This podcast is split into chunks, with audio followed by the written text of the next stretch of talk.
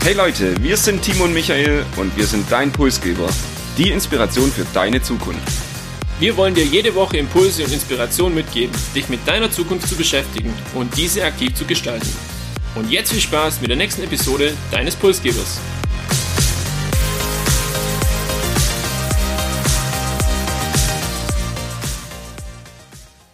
Ein Thema, das jeden persönlich betrifft, jetzt nicht unbedingt super sexy ist, aber über das wir uns unbedingt Gedanken machen sollten.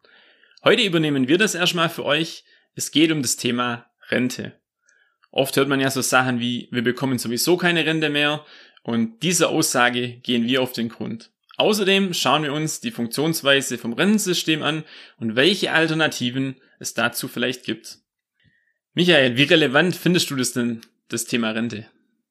Also ich glaube, relevant ist es tatsächlich, wie du schon gesagt hast, für jeden und wirklich jeden. Und jeder sollte sich damit beschäftigen. Trotzdem muss ich zugeben, dass es jetzt meinen Alltag nicht wirklich bestimmt. Es sind dann doch noch ein paar Jahre bis zur Rente und man macht sich in unseren jüngeren Jahren wahrscheinlich auch noch nicht so viele Gedanken, aber wir wollen die Episode heute ja auch als Impuls nutzen, dass eben ihr euch auch mal Gedanken über eure Rente macht. Ich muss sagen, bei mir ist das hauptsächlich dann ETF-Investitionen, wo ich sage, okay, das ist irgendwie meine private Altersvorsorge, aber sehr viel mehr ist ja dann mit Rente auch nicht. Sieht es bei dir anders aus? Und vor allem, was weißt du eigentlich vor dieser Episode schon über die Rente?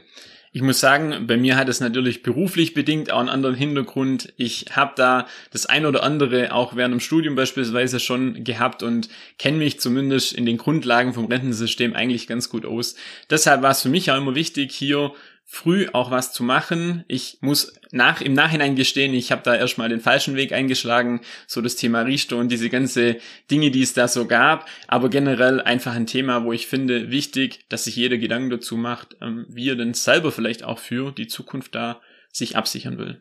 Und wer weiß, vielleicht kommen wir auf diesen falschen Weg später noch zu sprechen und zeigen euch dann, wie ihr diesen Weg, den Timo gegangen ist, nicht auch gehen müsst. Bevor wir vielleicht über Rente dann generell sprechen, ein paar Zahlen und Fakten, die mich sehr überrascht haben.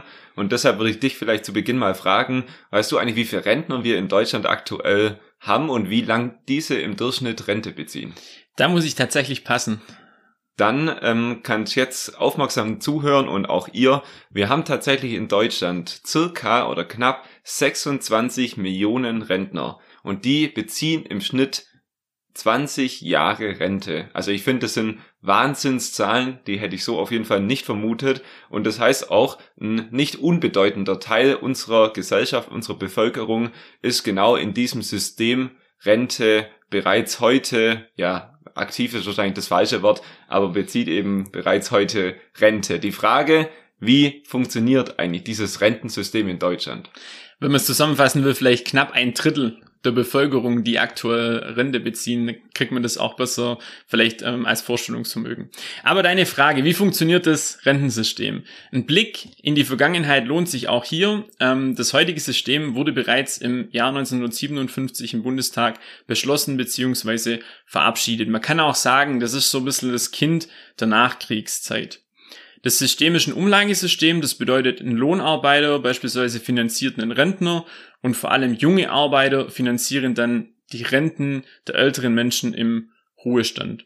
Das Rentenniveau, das ist an das Gehalt geknüpft. Das heißt, umso höher mein Gehalt ist, umso höhere Beiträge zahle ich dann auch und natürlich aber umso höher fällt dann nachher später auch meine Rente aus und du hast das Umlageverfahren angesprochen. Ich habe da irgendwie auch in Verbindung immer den Begriff Generationenvertrag. Kannst du da vielleicht mal kurz bisschen was dazu erklären oder erläutern, worum geht's bei diesem Begriff? Generationenvertrag ist im Prinzip das, was ich gerade schon erwähnt habe, also dieses Umlagefinanzierte, das bedeutet, dass einfach die Alten, wenn sie alt sind, ähm, von der nächsten Generation finanziert werden und wir jetzt als Jüngere die momentane Generation finanzieren. Also es wird immer weitergegeben an die nächste Generation und ähm, die sollte dann im besten Fall dafür sorgen, dass auch die nachkommende Generation noch eine gute oder auskömmliche Rente hat. Das Gegenmodell zum Umlageverfahren ist das sogenannte Kapitaldeckungsverfahren. Hier ist es so, dass die Beiträge von jedem Einzelnen vom Staat angespart werden und dann zum Renteneintritt eben in die idealerweise dann verzinst auch wieder zurückgezahlt werden. Warum hat man sich damals aber für dieses Umlageverfahren entschieden? Ich habe es eingangs erwähnt, das Thema Nachkriegszeit. Das bedeutet, wir haben uns in einem ja, wirtschaftlichen Aufschwung befunden, aber auch in beim Sozialen irgendwo in so eine Unsicherheit vielleicht noch. Und um diese ähm, Unsicherheit eher in eine Sicherheit umzuwandeln den Zusammenhalt der Gesellschaft zu stärken und zu fördern, hat man gesagt, okay, wir lassen auch hier das Solidaritätsprinzip walten und entscheiden uns für das Umlageverfahren. Jetzt wissen wir, dass wir aktuell ein Umlageverfahren haben und so unsere Rente dann auch finanziert wird. Aber wie setzen sich denn die Rentenbeiträge zusammen und wer bezahlt eigentlich die Rente? Es ist so, dass wir unsere Rente heute eigentlich in drei Kategorien einteilen. Es gibt die gesetzliche Rentenversicherung, die betriebliche Rente und die private Altersvorsorge. Um das vielleicht mal zu untermauern oder mit Zahlen zu hinterlegen, fast 90 Prozent der Beiträge landen heute in der gesetzlichen Rentenversicherung, circa 330 Milliarden Euro, und weitere 40 Milliarden setzen sich dann aus betriebliche Rente und private Altersvorsorge zusammen. Also wirklich der große Anteil, fast 90 Prozent, landen in der gesetzlichen Rentenversicherung. Das reicht aber doch auch schon heute bei weitem nicht aus, oder? Und das hast du richtig antizipiert. Es ist so, dass es bei weitem nicht ausreicht, die 370 Milliarden aus den Beiträgen für gesetzliche, betriebliche und private Altersvorsorge müssen nochmal mit weiteren 100 Milliarden aus Steuerngeldern eben vom Staat bezuschusst werden. Und es ist so, dass Experten sagen, bis ins Jahr 2050 wird dieser Betrag von 100 Milliarden auf 330 Milliarden Euro steigen. Das heißt, im Jahr 2050 muss der Staat 330 Milliarden Euro in unser Rentensystem ähm, fließen lassen, damit das System nicht kollabiert. Das sind sehr hohe Beträge und schwierig zu greifen, deshalb zum Vergleich der Bundeshaushalt, also was der unser Staat im Jahr 2019 insgesamt ausgegeben hat, lag bei knapp 360 Milliarden. Also da bleibt nicht mehr viel übrig für Bildung, Infrastruktur, wenn unser System so weiter funktioniert. Wir sehen also, hier ist ein großes Problem und das Ganze hat einen bestimmten Grund. Und dieser Grund ist der demografische Wandel.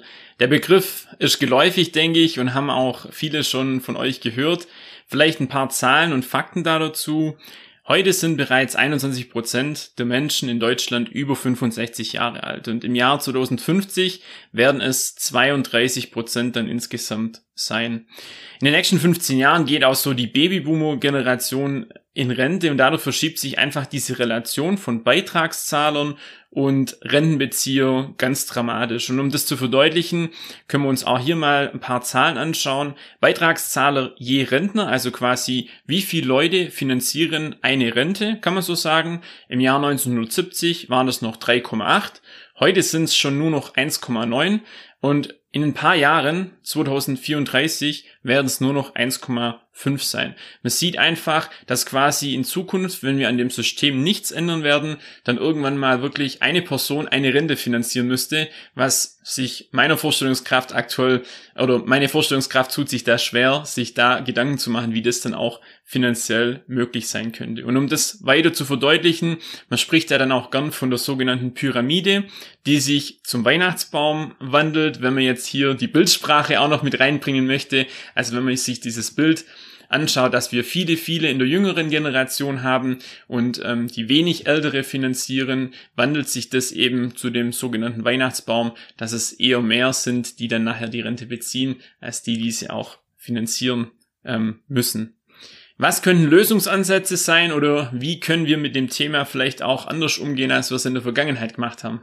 Genau, also du hast das Problem demografischer Wandel beschrieben und den werden wir nicht aufhalten und wahrscheinlich auch nicht umdrehen können. Also müssen wir uns für das bestehende Rentensystem neue Lösungsansätze überlegen. Und da ist der Staat gefordert. Ich würde mal mit den zwei einfachsten anfangen und aber auch gleichzeitig revidieren, warum diese eher nicht umsetzbar sind. Man könnte ja jetzt sagen, okay, dann muss ich eben das Rentenniveau senken. Also was der Rentner letztendlich an Euro bekommt, das reduzieren. Da ist es so, dass es aber gesetzlich festgehalten ist, dass eben 48 Prozent des Durchschnittslohns ähm, so eine sichere Rente sein muss und dass man da nicht runtergehen kann. Also hier hat der Staat gesetzlich gesehen keine Möglichkeiten. Die andere Idee wäre, okay, dann erhöhen wir eben die vielleicht sowieso schon hohen Beiträge, die heute bei Arbeitgeber- und Arbeitnehmeranteil bei knapp 20 Prozent liegen. Aber auch da ist es so, dass es bis ins Jahr 2025 zumindest gesetzlich festgeschrieben ist, dass man nicht über diese 20 Prozent gehen kann. Also die zwei einfachen Stellschrauben fallen schon mal weg und wir müssen uns was Neues überlegen. Ja, ich habe leider auch keine riesigen innovativen Ideen mit dabei heute. Es wäre die Möglichkeit, das Rentenalter an die Lebenserwartung zu koppeln und damit die Erhöhung vom Renteneintrittsalter quasi hier dynamisch anzugleichen. Das bedeutet, umso höher meine Lebenserwartung ist, umso weiter verschiebt sich die Gesamt der gesamte Renteneintritt nach hinten. Oder wenn man sagt, wir haben ja auch heute noch Beitragszahler wie ähm, Beamte oder Selbstständige, die eben ihre eigene Rentensysteme haben, teilweise oder eine eigene Rente, dass man die bei der gesetzlichen Rente mit dazu nimmt. Das kam auch bei der Bundestagswahl immer mal wieder als Thema auf, aber hier muss man auch ganz klar sagen, es ist eigentlich nur eine zeitliche Verzögerung, weil die Personen haben ja später dann auch Ansprüche und wollen ja auch eine Rente aus diesen Töpfen dann letztendlich haben. Das alles funktioniert noch nicht so richtig, mich überzeugt auch nicht richtig und wie ich äh, erwähnt habe, es ist nicht wirklich innovativ. Aber wir hatten letzte Woche über Skandinavien gesprochen und lassen wir uns doch von denen mal inspirieren. Genau, was macht Skandinavien oder besser gesagt Schweden und Norwegen denn in Sachen Rente anders als wir in Deutschland? Norwegen und auch Schweden haben einen Staatsfonds, der kleine Beiträge aus der Rente eben abknöpft und diese in Aktien und Wertpapiere investiert. Also hier ein kleiner Betrag, der eben nicht durch das Umlageverfahren direkt an die nächste Generation geht, sondern eben in den Fonds investiert wird und damit eine Art kapitalgedeckte Rente schafft. Wie funktioniert das Ganze? Der Staat nimmt dann das Geld und investiert das eben wie gesagt in Aktien, Wertpapiere und erzielt da über die Jahre hinweg eine Rendite, die dann wiederum später, wenn derjenige dann in Rente geht, an den, an die Person zurückgezahlt wird und im besten Fall mit der Rendite eben aus den Aktiengeschäften. Das Ganze soll das Umlageverfahren nicht ersetzen, sondern ist eher ein ergänzendes Modell. Also wir haben gro große Teile in dem Umlageverfahren und eben kleinere Beträge, die in das kapitalgedeckte Verfahren oder in diesen Staatsfonds investiert werden.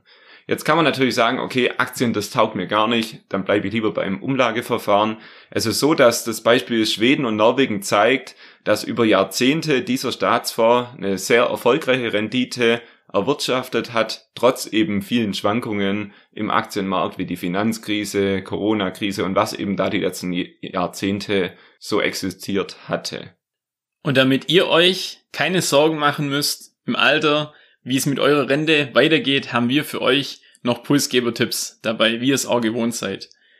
Zum einen natürlich die Grundlage, sich mit dem Thema auseinanderzusetzen, dann auch wirklich die private Altersvorsorge mal zu screenen, hier vor allem das Thema Aktien und ETFs und klärt mal über euren Arbeitgeber beispielsweise auch, welche Möglichkeiten gibt's betriebliche Altersvorsorge.